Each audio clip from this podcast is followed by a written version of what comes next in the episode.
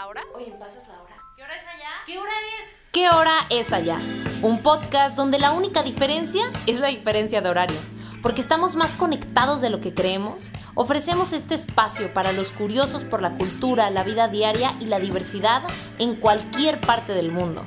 Soy Mirella, una emprendedora mexicana de Guadalajara, y junto a Marco, un financiero mexicano viviendo en España, queremos invitarlos a tomar una taza de café o una copita de vino mientras compartimos momentos con personalidades únicas que tienen algo que contar. Hola, bienvenidos y buen día a todos o buenas noches. En Guadalajara, en México, son la, es la 1-2 de la tarde y una vez más estamos Marco y yo saludándolos y preparados para este nuevo podcast. Y bueno, antes de comenzar, Marco, ¿nos puedes compartir la hora? Hola Mireya, ¿cómo estás? Pues mira, aquí son las 8.02 de la noche desde tierras catalanas y estoy muy contento de estar en un episodio más de ¿Qué hora es allá? Excelente. Muchas gracias Marco. Y bueno, voy a dar una pequeña introducción de nuestro invitado que va a estar muy interesante esta plática. Esperemos que les guste tanto como a nosotros. Y el día de hoy invitamos a Jorge Arturo Morales. Él tiene 32 años y tiene un double major en la Universidad Estatal de San Diego en marketing y en economía. El último fue con un enfoque en behavioral economics. Él ha vivido en Tijuana y San Diego toda su vida y creo que aquí ya se van a dar cuenta de qué interesante va a ser esta conversación por la que decidimos invitarlo. Él ha vivido en estos dos lados de la frontera desde toda su vida y actualmente vive en Tijuana junto con su esposa y dos hijos. Él dirige empresas en ambos lados de la frontera. Otra nota, cuestión, esto es muy interesante también, y actualmente se dedica la mayor parte de su tiempo a dirigir Hub M2. Búsquenlo también. Es una agencia creativa de comunicación que ayuda a empresas a encontrar más clientes, aumentar sus ventas y lanzar nuevos proyectos y eh, diseñando esquemas de comunicación personalizados. Además, y si esto no fue ya mucho, él es host de Idea Podcast, que también es una plataforma en la que tiene conversaciones eh, que produce su propia empresa, invitando a diferentes personas, a emprendedores creativos a contar su historia. Y bueno, ya di una pequeña introducción, pero eh, Jorge, te abro aquí el camino también. Si quieres complementar algo más de tu perfil, adelante. Y por favor, compártenos qué hora es allá. Hola Mireya, hola Marco. Tuve que consultarlo, no, no equivocarme. Aquí en Tijuana, estoy en Tijuana, son las 11.04 de la mañana. Y no, muchísimas gracias. Eh, me siento muy halagado por lo que hablaron. Estoy muy feliz de estar con ustedes. Eh, sigo el proyecto desde que empezó y me da mucho gusto poder acompañarlos y platicar un poquito de, de todo lo que estamos haciendo por acá y encontrarme con increíbles personas en diferentes partes del mundo. Muchas gracias, Jorge. Nosotros estamos encantados de tenerte. Y eh, bueno, si quieres tú complementar algo más de tu perfil, lo puedes complementar. Sé que ya di como un párrafo muy bueno. No, la verdad es que creo que es un buen punto de partida. Eh, yo creo que las conversaciones, igual que cualquier amistad, eh, nos vamos conociendo sobre la marcha y si sale otra cosa, aquí nos vamos conociendo y preguntando cosas en el camino. ¿Qué te parece? Me parece perfecto. Y bueno, ahora sí, comenzando a sacarle carnita a este asunto. Eh, ¿Cómo fue para ti el proceso de convertirte en ciudadano de Estados Unidos? Sabiendo que, bueno, vives en la frontera y sabemos que pues hay este brinco constante. Entonces, ¿cómo fue convertirte en ciudadano? Mira, Está muy interesante porque aquí en, Tijuana, eh, bueno, en la región Tijuana-San Diego, es muy, son temas muy comunes. Las personas seguido hablamos de, una vida en, dos mundos, en dos países, ¿no? Y, es muy, muy peculiar. Vamos a ir platicando un poquito más de ello. En mi caso personal, eh, mi familia eh, y yo nací y me crié aquí en Tijuana. Soy mexicano de nacimiento. Y pasa, hicimos todo ese proceso que es naturalización, en el que hay muchas maneras de hacerlo y no ni quiero, quiero entrar en los detalles, pero una de las maneras es donde un familiar eh, pide al gobierno que su hermano, en este caso mi, mi tía a mi papá, pudiera naturalizarse ciudadano estadounidense. Primera parte es que te haces residente, te dan algo que se escucha y, por ahí a lo mejor han escuchado que se llama un green card. Entonces, básicamente, a mi papá le pidieron eso.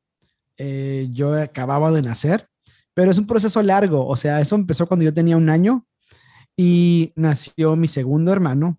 Después nació mi otro hermano, somos tres. Y para cuando yo cumplí 17 años, el gobierno autorizó la naturalización, o sea, fueron 17 años. Y entonces eh, coincidió con que yo estaba terminando la prepa y terminé la prepa y fue prácticamente juntos decidir mudarnos a Estados Unidos, que para serte franco, pues es el otro lado de la frontera. Para nosotros es como, es como ir al, al centro, o sea, literal, son minutos porque toda la vida es vas y vienes, vas y vienes. Nada más que en esta ocasión era ir y quedarte. Y este proceso son eh, vivir en Estados Unidos, por lo general son tres meses que no puedes venir a México, entonces es solamente estar en Estados Unidos. Pasan eh, como seis meses y nos dan nuestro green card, que ya significa que eres residente, y después uh, eres residente cinco años. Digo, cada caso es ligeramente diferente, pero en nuestro caso fue lo normal. Cinco años residentes y al cinco años, un día literal, yo metí mi solicitud para ciudadanía y al mes ya estaba haciendo mi juramento para ser ciudadano norteamericano. Entonces, yo tenía 18 años cuando me hice ciudadano americano. Entonces, así conseguí la doble nacionalidad y estoy acercándome a tener la mitad de mi vida mexicano y la mitad de mi vida americano. ¡Wow! Es impresionante. Y, y, además, aquí creo que puede despegar nuestra siguiente pregunta, porque de alguna manera has vivido en una frontera todo, toda tu vida, ¿no? ¿Cómo ha sido crecer y vivir en un límite geográfico de un país? ¿No? ¿Qué, te ha aportado y qué, qué, herencia te llevas y estás dándole también a tus hijos? Mira, la verdad es de que hasta que estás fuera de la ciudad te das cuenta lo, lo impresionante que es, porque no nada más es una frontera, digo, yo sé que soy local, a lo mejor no quiero que suene como que estoy exagerando, pero es la frontera más transitada del mundo.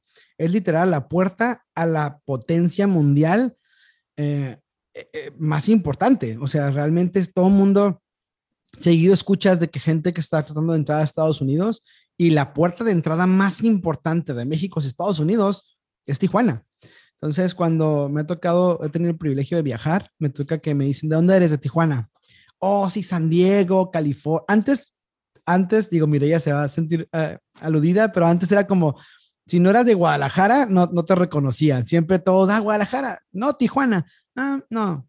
Pero últimamente ya Tijuana es como, ah, ok.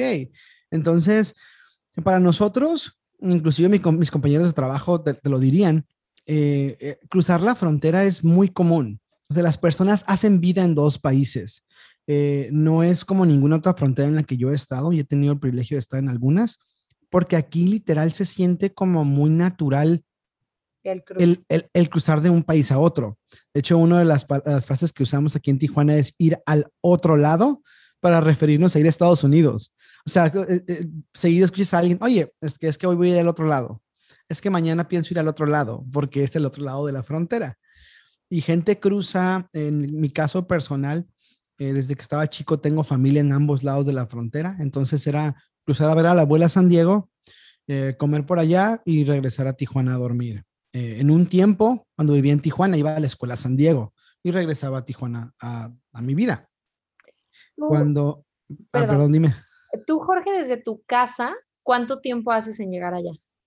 Mm, ah, mira, donde vivimos actualmente, eh, estoy, yo creo que a máximo ocho minutos de la frontera, o sea, literal. O sea, yo, y porque las avenidas, gracias a Dios, donde vivimos, están eh, hechas para casi, casi llegar directito. O sea, tomamos una calle súper fácil, está muy céntrica. Y como tengo una, un pase que se llama Global Entry, que es para ciertos ciudadanos que califican, yo tomo filas especiales para cruzar más rápido la frontera. Entonces, literal, todavía se vuelve como, como tomar una autopista a otro país, literal. Pues incluso me acuerdo que nos comentabas en, la otra plática que tuvimos que, es súper común que, a lo que vayan es, por ejemplo, a ir a hacer el súper, ¿no? Entonces, que voy a ir a hacer el súper y ya me regreso. Sí, literal. Eh, mi esposa y yo, por ejemplo, planeamos nuestra semana para hacer eh, compras del hogar y planeamos, el martes vamos a cruzar la frontera a ir a Target y luego vamos a visitar a mis suegros regresamos a Tijuana y, descansamos. Tenemos eh, algunos pases de, anuales a, parques de atracciones en, San Diego, como el zoológico, como SeaWorld, y a veces cruzamos la frontera a llevar a los niños a pasar la tarde a un parque temático, ¿me explico? Entonces realmente es, es, es sí se siente como llegar a un vecindario más que cruzar la frontera a otro país. Y, luego, a ver, también tenemos una, una, pregunta muy interesante, porque justo ahorita mencionaste que ya vas a cumplir casi mitad de tu vida en un lado y mitad de tu vida en el otro. Entonces ahí entra esta cuestión. ¿En qué lugar has sentido mayor como arraigo cultural? O sea, de qué hacia, si te identificas más hacia uno que al otro o si ha sido un choque grande, ¿qué ha representado eso? Yo creo que la cultura mexicana del tijuanense está, tiene muchos tintes americanos. Eh, de hecho, por ahí nos han tachado a los tijuanenses de ser muy americanos, aunque la globalización nos ha ayudado a que más personas sean americanas, pero nos han tachado mucho de tener eh, una cultura muy influenciada. De hecho, eh, nuestras palabras es una zona muy pocha, o sea, por decir que usamos muchas palabras en inglés, en nuestras conversaciones en español de repente entran modismos o, palabras en inglés porque es muy común. Eh, pero haber sido, haber nacido y haber sido criado en Tijuana, yo me siento más mexicano que nada.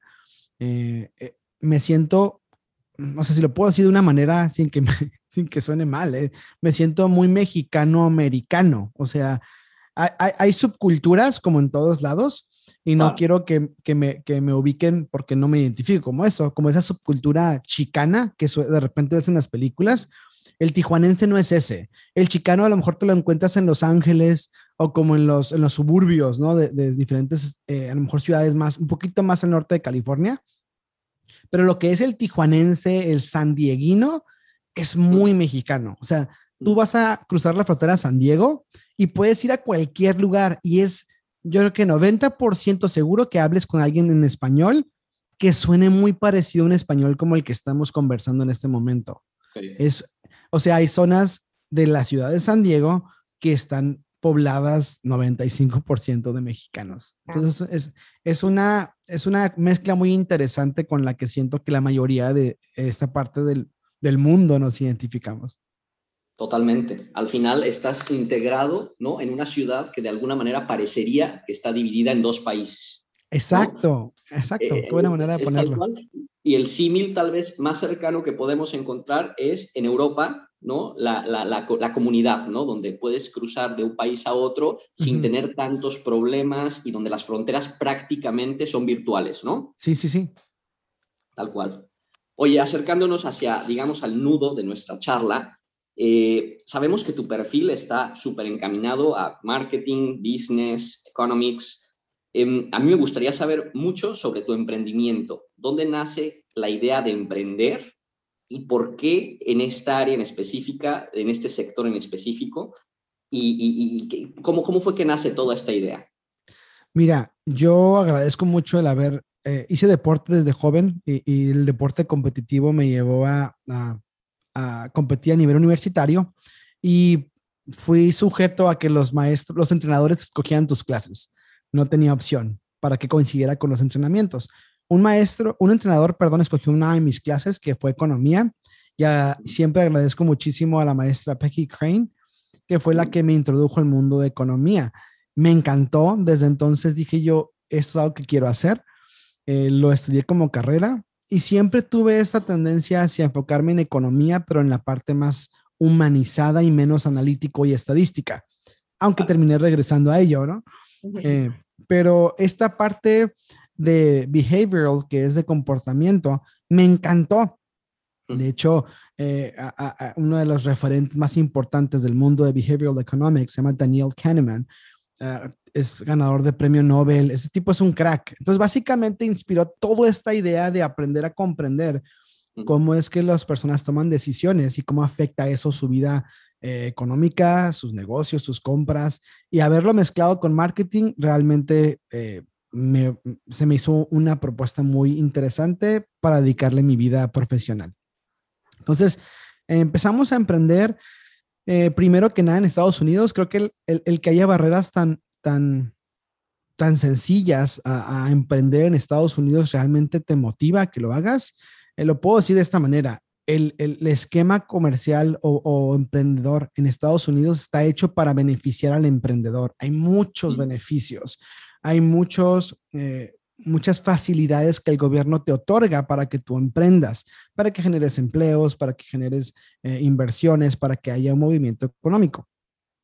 Eso fue una de las cosas que primero que nada me interesaron, saber que de un día para otro yo podía hacer una empresa literal, ir al banco al tercer día y que me iban a dar mis cuentas de empresa, podía pedir eh, apoyos del gobierno para invertir en, en, equipo, en lo que sea que necesitaba. Eso fue un motivador muy, muy atractivo para mí por ejemplo, lo del, creo que la mencioné en el documento que, que escribí, pero cuando empezamos a emprender en Tijuana, en México, y que vi como diferentes eh, requisitos para abrir la empresa y demás, yo dije, pues ya déjenme trabajar, o sea, ya déjenme la empresa para trabajar. Déjenme producir, ¿no? Sí. Si no, parece que es este, una, una, una fundación de la, del gobierno, ¿no? Exacto.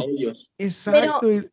Y aún siendo así, siento que, eh, bueno, no siento, en México es muy común, más hoy, que, que se emprenda. O sea, hoy, hoy en día en México es, por ejemplo, yo con, con amigos que viven en Europa o así, el hecho de emprender a veces no, no, no es algo que, que, se les va a ocurrir, no es como que, ay, sí, voy a hacer mi empresa, o sea, a veces no. Y en México sales de la universidad y muchos ya quieren hacer su empresa y como que ya es algo que culturalmente, no siempre, ok, no, no, no, en todos lados, pero sí se usa mucho que haya mucho, muchas pymes en México, hay, hay muchas pequeñas empresas. Eso sí es muy común, pues. O sea, sí, mira, te voy a dar mi experiencia y no es por meter un gol, pero en, en los primeros episodios de Idea Podcast platicamos con una abogada, amiga de nosotros. Ah. Y una de las cosas que dice Arilene es súper importantes, o sea, le tira durísimo a estas pymes, pero como pymes, pseudo pymes, o sea, y obviamente lo digo con todo respeto, pero por ejemplo, el esquema de emprendimiento en México está hecho para que seas informal hasta que ya no lo tengas que ser. 100% estoy de acuerdo. Entonces dicen las personas, tengo una empresa, pero no estás dado de alta, no tienes una empresa no eres un emprendedor hasta que no tengas una empresa formalizada. Claro, Y luego cuando la abres, tus primeros pagos de impuestos ya son altos. Entonces dices tú, oye, no estoy generando, ¿cómo te voy a pagar impuestos de esto? Entonces, está hecho para que seas informal hasta que ya estés rayando en la, línea de que tengas que formalizarte. y eso implica una inversión. Siendo franco, en Estados Unidos abrir la empresa de un día para otro. Y fácil. Fácil, rápido. O sea, puedes usar hasta páginas de terceros como LegalZoom y rápido tienes la empresa rápido, o sea, fácil. Entonces, desde hace algunos años decidimos echar a andar el proyecto que inicialmente era como, es tan fácil abrir una empresa en Estados Unidos que era como formalizar una empresa para cualquier asunto comercial que se nos atravesara. Era como si alguien me pedía desarrollar una estrategia de marketing, porque yo ya tenía un trabajo en el que yo estaba toda la semana, todos los días. Yo decía, sí, claro, y lo facturaba con esta empresa que hice para un sidekick, para un trabajo adicional. De repente se acomodan las cosas para yo transicionar fuera de mi trabajo actual en ese momento y emprender 100% con la empresa. Mm. Pero si te puedo ser franco, el tener esa opción de tener un emprendimiento sin que me costara, que al contrario me estuviera generando ingresos adicionales, me ayudó a crecerlo de tal manera que cuando yo transicioné fuera de mi trabajo que tenía en ese momento, yo ya estaba generando igual o un poco más de ingresos con mi empresa americana. Entonces, siempre, siempre desde el principio pensábamos que a lo mejor no había necesidad de otra empresa de marketing como tal, porque siento que, como mencionábamos hace poco, se pone de moda también poner agencias de marketing, porque sea abrir Instagram y poner publicaciones. Sin embargo, con el giro eh, en economía y mercadotecnia que teníamos, decidimos hacer dos cosas. Enfocarnos en resolver problemas grandes, porque resolver problemas grandes eh, hace que tengas recompensas grandes y enfocarnos en eh, resolver problemas complicados, elaborados, y lo hicimos con base en mejorar la comunicación y mejorar toda la parte analítica. Entonces empezamos a hacer redes sociales como una excusa. Eh, redes sociales es la herramienta para cumplir el objetivo, pero no es el trabajo. No nos dedicamos a hacer redes sociales. Redes sociales resuelven problemas más grandes como incrementar ventas, cumplir objetivos financieros altos, eh, y, nos hacemos socios con nuestros clientes para lograr estas metas. Cuando empezamos a crecer como equipo, nos dimos cuenta que era importante tener presencia en México para trabajar con clientes mexicanos. Entonces formamos una empresa en México que realmente eh, es igual que Hub, nada más que en México. Eh, es nuestra razón social, central, de hecho.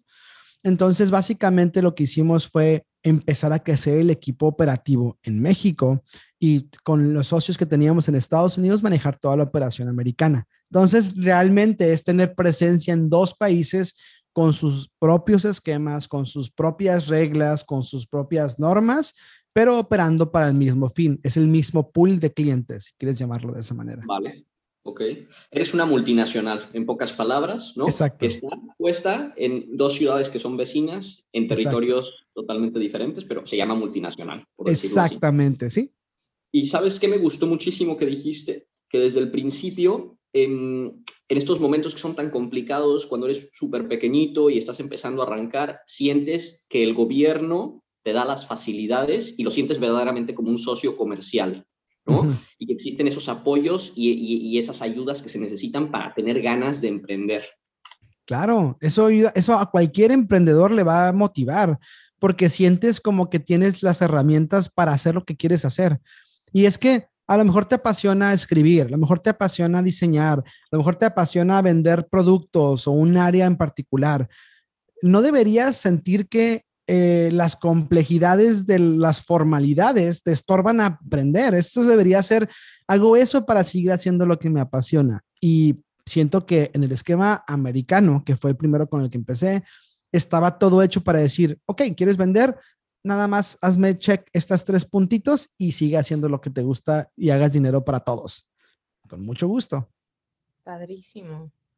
Y igual, este, ahorita no quiero, no quiero dejar este tema de, los dos, de, de, esta empresa multinacional, de estos dos espacios que tienes, y hablar un poquito de la cultura organizacional. ¿Cómo, ha sido para ti manejar estas diferentes, estos diferentes equipos? O sea, ¿qué, ¿qué, qué, tanto ha representado el hecho de que en una parte sea mexicanos, en otra parte sea más americanos? Este, eso, ¿cómo, cómo se ha reflejado? Yo creo que aquí también esas particularidades que mencionas están en, las dos ciudades.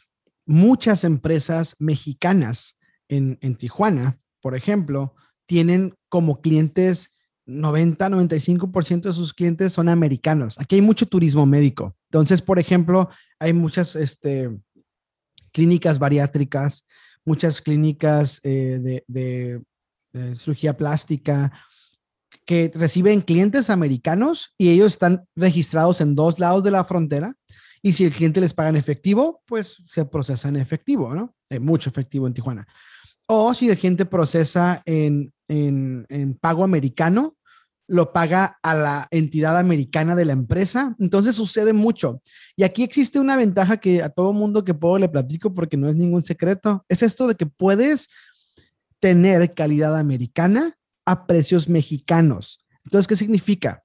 Que para el cliente del sur de California eres, eres un, un proveedor atractivo porque les das la misma calidad que cualquier empresa en California, pero a un precio mexicano. Entonces, ¿por qué no habrías de aprovechar esa ventaja? Los costos operativos en México son mucho más baratos que en Estados Unidos. Yo me atrevo a pensar que un por cuatro o por cinco. Entonces, ¿por qué no aprovechar que tenemos esa ventaja? que entendemos la, la cultura, que entendemos no nada más las palabras, pero el idioma americano, porque tú sabes, entender una palabra no es lo mismo que entender el contexto, cómo se dice o cómo, qué es lo que realmente quisiste decir. Claro. Entonces, con esas ventajas, nosotros igual nos subimos a ese tren y aprovechamos. Podemos, nosotros tenemos clientes en México que realmente son americanos y aunque están en México, le pagan a nuestra empresa americana y nuestro equipo en México les provee el servicio. ¿Sí me explico? Y también tenemos clientes americanos que les operamos desde México y clientes mexicanos que les operamos desde San Diego. O sea, es una mezcla interesante, pero es un juego de ajedrez al final de cuentas. Y estas decisiones de, de, cuál, cuál empresa vas a usar para qué cliente dependerá mucho de a quién le vas a vender. O sea, eso ya depende de ustedes. Sí, mira, en ocasiones es como un punto medio para ambos lados. Eh, sí, sí es importante. Hay, hay, empresas que, por ejemplo, nos dicen, es que nos urge tener gastos de la empresa mexicana. Ok, lo metemos vía empresa mexicana. O empresas americanas que nos dicen, como operamos en México, necesitamos que nuestra empresa americana genere gastos para eh, pagar impuestos, menos impuestos. Entonces le pagan a nuestra empresa americana. Ahora sí que sí es un, encontrar un punto medio y aplica esto que hablábamos hace un minuto. Cuanto más facilidades le provees a tu cliente en ese sentido, más cómodo es para ellos trabajar porque les resuelves un problema. Te comentaba hace unos minutos de cómo cosas como, oye, me generas una factura y no poder hacerlo, ya es un problema para, para algunas empresas. Entonces, nosotros poder tener eh, dos países para ofrecer el servicio, muchas veces es un beneficio para nuestros clientes. Ya, súper, sí está muy interesante. O sea, sí, al final del día representa tanto un beneficio como pues una y mucha ventaja también para ustedes, ¿no? De tener como este acaparar los dos mercados con precios súper diferentes también. Sí, y eso es muy bueno. Nos, gusta aprovecharlo. Y es, no es ningún secreto, está abierto para todos. Claro, es una ventaja competitiva súper clara pero que seguramente también tiene una parte de costes importantes, ¿no? O sea, costes eh, como retos, ¿no? Viéndolos como oportunidades, que seguro tienes que ser un crack conociendo las leyes, pues, de dos países, definitivamente, ¿no? Saber cómo apegarte fiscalmente a pagos de impuestos en Estados Unidos, pagos de impuestos en México, por aquí se cobra IVA, por acá se cobra renta, o sea, debe ser un reto enorme, ¿no? Sí, y es algo que eh, es, vas aprendiendo sobre la marcha. Francamente, he tratado de apoyarme lo más que puedo de expertos en esa área porque se te va una y, la pagas caro. O sea, recientemente migramos de ser una, una empresa LLC, que es capital variable de responsabilidad limitada en México, por ejemplo. En Estados Unidos es LLC, a ser una corporación. Entonces, técnicamente es Hub M2 Corporation, ¿no? porque los aspectos eh, legales de, ese tipo de modalidades nos funcionan bastante. Ahora, en México eh, también es estar bien atento. Yo estoy bien agradecido porque tenemos un equipo increíble trabajando con, con Hub M2 y realmente ha sido un trabajo en equipo toda la manera de lidiar con, con cumplir con todas las reglas, con todas las normas, que no se nos escapen recibos, que no se nos escapen las obligaciones fiscales, todo eso eh, ha sido un trabajo en equipo. Yo creo que es un error querer ser un todólogo. Dicen que un experto en todo es un especialista en nada. Entonces, realmente yo, yo creo que si puedo decir que, un, eh, que, que la empresa ha tenido éxito en alguna manera, es por, por el equipo tan increíble que trabaja con nosotros. Qué padre. Total.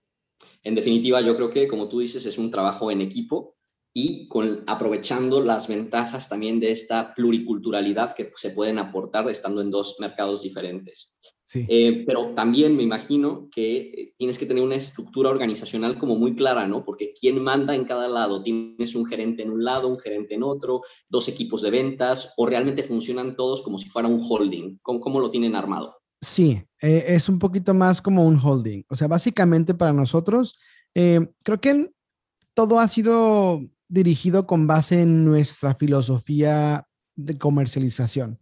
Nosotros realmente creemos que el tipo de servicio que prestamos está hecho para tener pocos clientes con muchos resultados en lugar de tener muchos clientes con pocos resultados. Entonces, básicamente, eh, preferimos tener eh, clientes selectos que provean el, el grosso de nuestros ingresos y de nuestras utilidades a tener una serie de pequeños clientes. Entonces, si te puedo decir, tenemos un equipo que eh, se divide en las responsabilidades para el tema de negociaciones y de cierres, pero, sí, pero realmente hacemos muy, muy poca labor de ir a, a, empujar, a comercializar. ¿Me explico?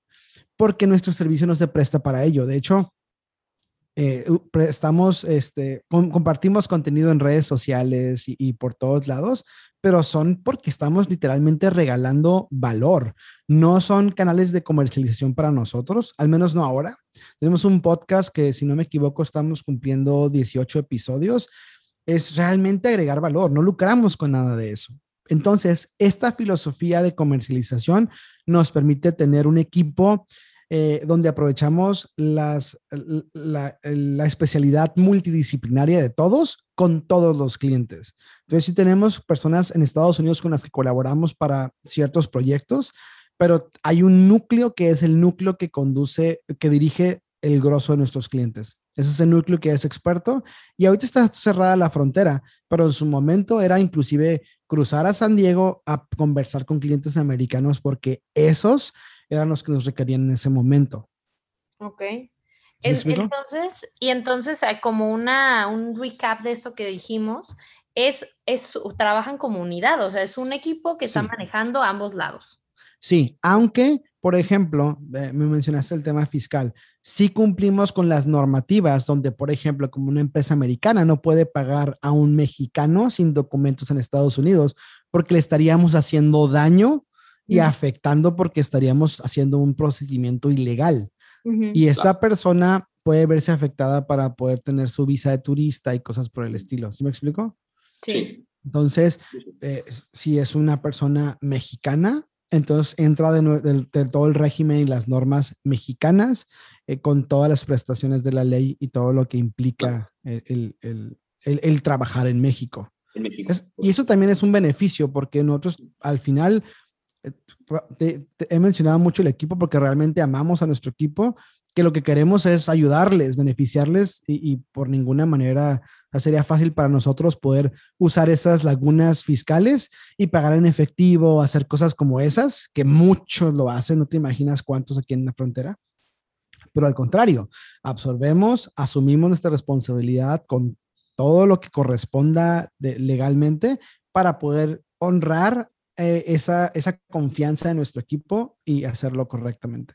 Completamente. Y al final, todo lo que eh, en la vida no es evitable, ¿no? Lo, único que no es evitable en la vida es death and taxes. Exactamente. death and taxes. Perfecto.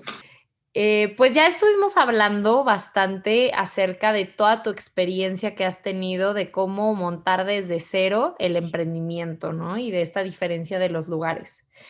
Pero sabemos también hay mucha gente dentro de México que quiere emprender o, quiere montar pues sus empresas en Estados Unidos, ¿no? Gente mexicana que quiere también hacer sus empresas allá. Entonces sabemos también, hay tres modalidades en las que se podría empezar una empresa. Una sería siendo ciudadano, otra sería este, teniendo una residencia y la otra siendo extranjero.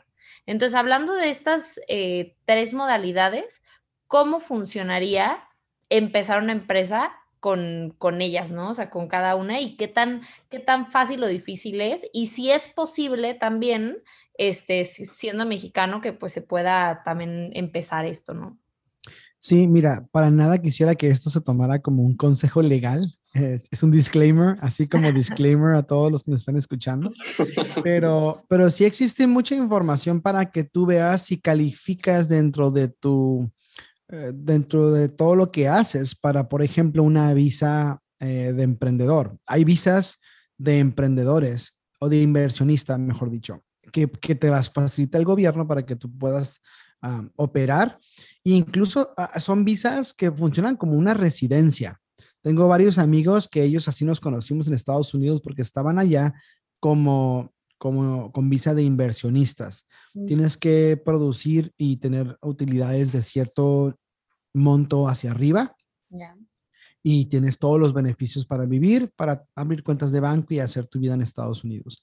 También puedes hacer a empresas siendo mexicano para, para en Estados Unidos. Puedes abrir una empresa como una LLC, que eso es muy sonado. Eh, tengo varios amigos que tienen empresas en Estados Unidos así.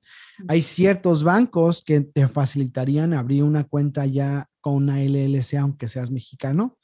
Últimamente ha habido cambios en todo el esquema bancario, donde hay algún tipo de cuenta que no puedes abrir siendo extranjero. Eso, si alguien está interesado, sería muy bueno que le echara ojo donde quiera que se encuentre para saber si califica o si es algo que tiene que considerar. Pero definitivamente que la gran parte de los beneficios existen para aquellos que cuadran en, ese esquema de residencia o de ciudadanía, porque te piden cosas como seguro social y, y ese es un número que es, te lo otorgan cuando ya vives en Estados Unidos como ciudadano residente te piden cosas eh, que son pruebas de, que estás en el país legalmente, cosas por el estilo. Pero de que es fácil, es fácil. Yo creo que aquí aplica ese, dicho de que el, o querer es poder, que realmente si estás interesado le encuentras la manera. Eh, puede haber maneras en las que entras como un socio y no tienes que ser tú el dueño de la empresa, nada más eres un socio de la empresa y puedes participar en una empresa eh, extranjera o de Estados Unidos. Entonces, hay múltiples maneras de hacerlo. Yo pensaría que si alguien lo está considerando, primero consideres eh, los costos que te va a implicar y si realmente, o sea, pesas costo-beneficio, si te conviene, dale. O sea, al final de cuentas, lo peor que te puede pasar es que te digan que no y pues de todas maneras no tenías eso en Estados Unidos, es que no perdiste nada. Y, y por ejemplo, esta que, que, dices que ha sido muy cercana en tus conocidos, la LLC, que también este, conozco un poco de ella, ¿qué, requisitos tendría que tener la persona también para, para dar? Porque una cosa es, o sea, yo armo mi empresa, pero luego me quiero ir también allá, pues a, darle movimiento y todo. ¿Qué requisitos también tendría que tener esta persona o qué requisitos le pide el país para que pueda hacer esto? Mira, esas son cosas que cambian muy seguido, entonces no me atrevería a, a que las personas de nuevo lo tomaran como que es un consejo legal tal cual, pero una de las cosas que te piden es que haya todo este en orden en el tema eh, fiscal en México.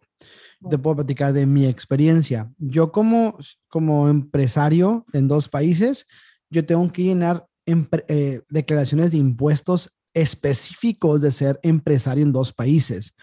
O sea, eh, hay, hay, un esquema en el que yo pago impuestos por lo que se genera en México, en Estados Unidos, y por lo que Estados Unidos genera en Estados Unidos. Y aparte pago impuestos de México de lo que México genera. O sea, menos mal que no me cobran en México lo de Estados Unidos, pero como soy ciudadano americano, eh, eh, eh, primero que nada, ya en estos últimos años, ese es el esquema que funciona. Entonces yo, digo, por decir algo, tengo que, si, en algún momento en el año alguna empresa en la que yo poseo más del 10%, en México, por ejemplo, poseo más del 10%, tiene en sus estados financieros sumados más de 10 mil dólares en algún punto. O sea, sumados todos poseen más de 10 mil dólares, yo tengo que pagar impuestos ya a Estados Unidos de eso. Entonces, si mi cuenta personal y la cuenta de una empresa y la cuenta de, si ya suman si yo poseo más del 10% y ya suman más de 10 mil dólares, en algún punto del año tengo que pagar impuestos eh, de eso.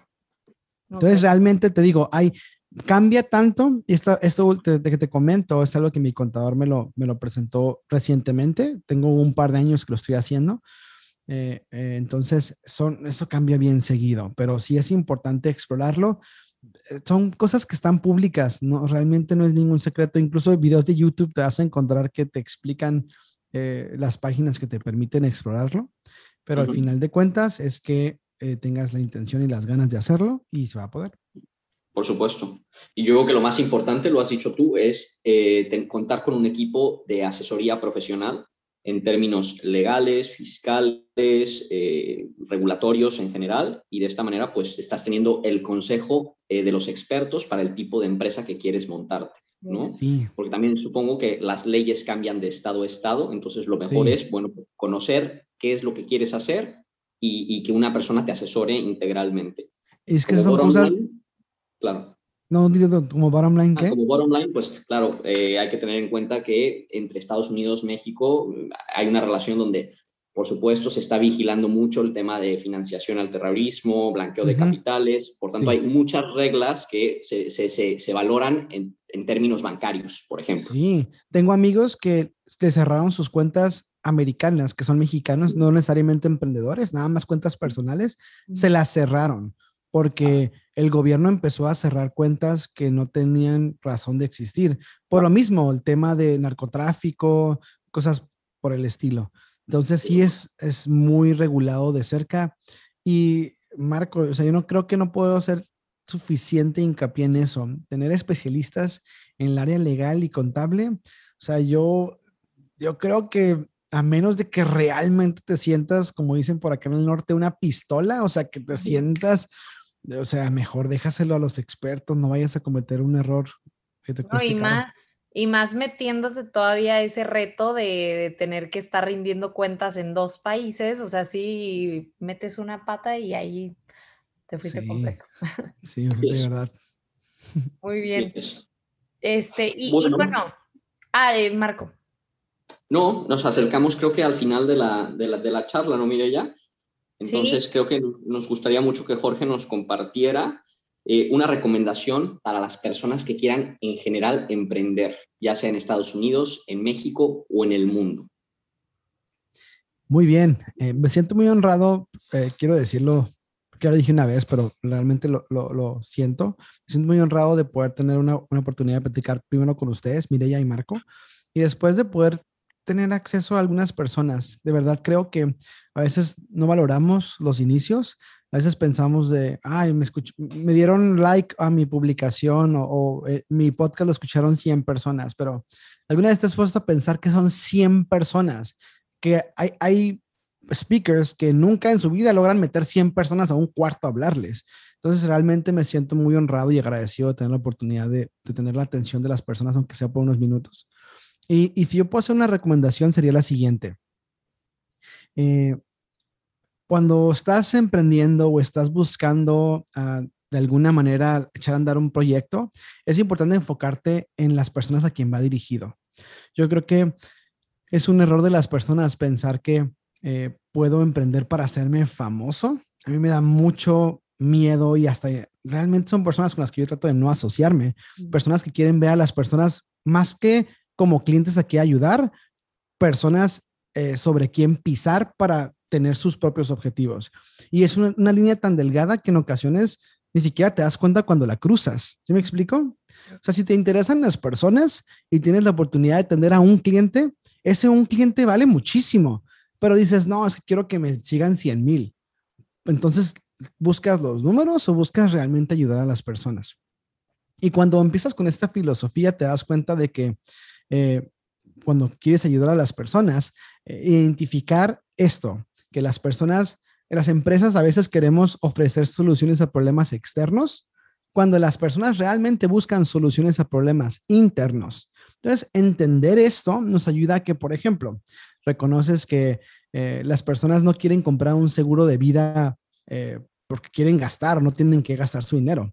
Realmente lo que quieren es adquirir la seguridad y la confianza de que si ellos no están algún día, alguien se va a hacer cargo de las personas que ellos más aman. Entonces, no te preocupes, las personas realmente no quieren comprarte tu producto. Realmente lo que quieren es comprar la tranquilidad de que tu producto les va a ayudar a solucionar su problema.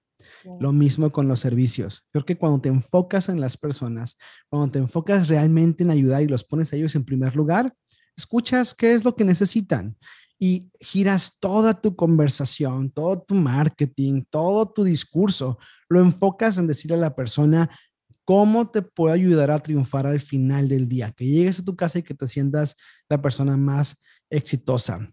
Al final las personas quieren ganar, quieren que las lleves a algún lugar. Cuéntales una historia en la que ellos triunfan.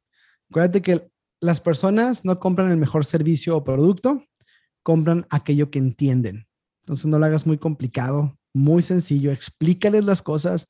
Si lo entienden, lo van a adquirir porque van a saber van a, sentirse más educados, van a sentirse más confiados. Es como cuando entiendes algo, literal, en tu cerebro se desprende eh, endorfinas. ¿Nunca te ha pasado que dices, ah, ya le entendí? Y sientes hasta como placer de que por fin, es que literalmente tu cerebro emite sustancias que te hacen placer cuando entiendes algo, pero cuando no lo entiendes te produce inseguridades, miedo, y es como cuando te quieren presentar un producto para ofrecerte libertad financiera, pero no te quieren decir qué es y nada más te quieren invitar a... Es como, ah, mientras más inseguridades te, te hagan sentir, es menos probable que te interese. Entonces, explica las cosas sencillas, eh, ofrece servicios o productos que ayuden a las personas a triunfar, aprovecha los beneficios de donde te encuentras. Estoy seguro que donde sea en el mundo que te encuentres, hay particularidades que puedes aprovechar. No te preocupes por lo que no tienes o por lo,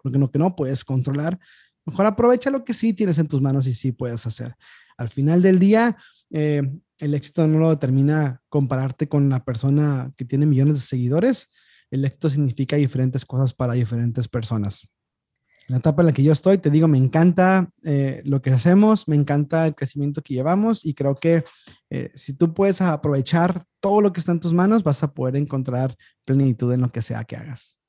Me, me encantó este consejo que diste, muy, muy al punto y muy, así debe de ser el emprendimiento. O sea, al final del día, el que emprende es porque está buscando hacer dinero de su pasión y si no tienes pasión, entonces aquí, o sea, ya no, ya no hay como que ese yo te doy, pero también eh, recibir y todo esto.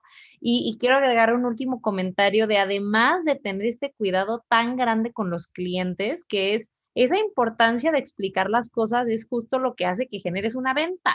O sea, mucha gente no se da el tiempo de, dar esas explicaciones y asumes que, que, oye, se entiende a la perfección y a veces no. Y, otra parte muy, muy importante que tú has mencionado durante toda la plática es el equipo. No solamente se me hace importante tener cuidado con el cliente y, cuida, y, y tenerle como que tanto esta paciencia de explicación, sino a tu propio equipo cuidarlo como tu familia, porque van a ser los que le den esa cara y los que le den esa confianza a todo el que se presente contigo para pedirte tus servicios. Sí. Y te puedo agregar una última cosa. En el tema de equipo, eh, yo creo que es muy importante recordar que tú enseñas lo que sabes, pero multiplicas lo que eres. Entonces, es muy padre que como equipo tengas todas las ganas y les digas todo lo que tienen que hacer, pero si tú como persona no vives aquello que estás tratando de enseñar, va a ser muy difícil que lo veas suceder. Tú enseñas lo que sabes, pero realmente multiplicas lo que eres qué bonita frase, esa me gustó mucho. Anotada para. Y, Arroba Jorge, A. Morales. Lo vamos a citar. Y Jorge, lo, ah, bueno, Marco, por favor, ya. Yo ya hablé mucho, te toca a ti. No, eh, simplemente agradecerte también nosotros enormemente. Ha sido todo, todo, todo un placer tenerte con nosotros, eh, poder escucharte, poder compartir todas estas experiencias y nada, dejar nada más en el tintero el hecho de decir, losers make excuses, but winners make a way.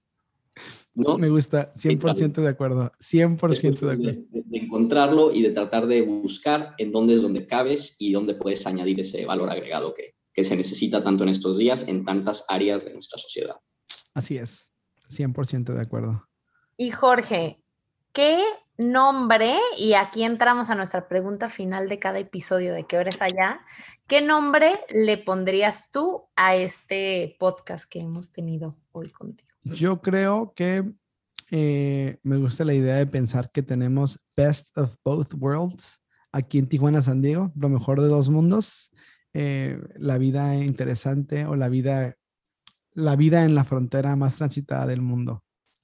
Excelente buen nombre para el tema que hemos tocado el día de hoy. Y em, pues también muchas gracias yo, Marco también ya agradeció mucho, todos estamos bien contentos también de poder tener este, esta oportunidad tanto de saber tantos temas tan interesantes para mucha gente y, de saberlos de, de, una persona que te puedo decir que admiramos y que se nos hace padrísimo el trabajo. Muchas gracias. Y bueno, si quieres puedes hablar un poco de tus redes sociales, nos gustaría que también la gente los siga. Sí, claro que sí. Eh, nos gusta, si gustan, nos pueden seguir en, en todas las redes sociales. Estamos como Hub M2, H-U-B-M2, una sola palabra. Estamos en Facebook, estamos en Instagram, estamos en YouTube.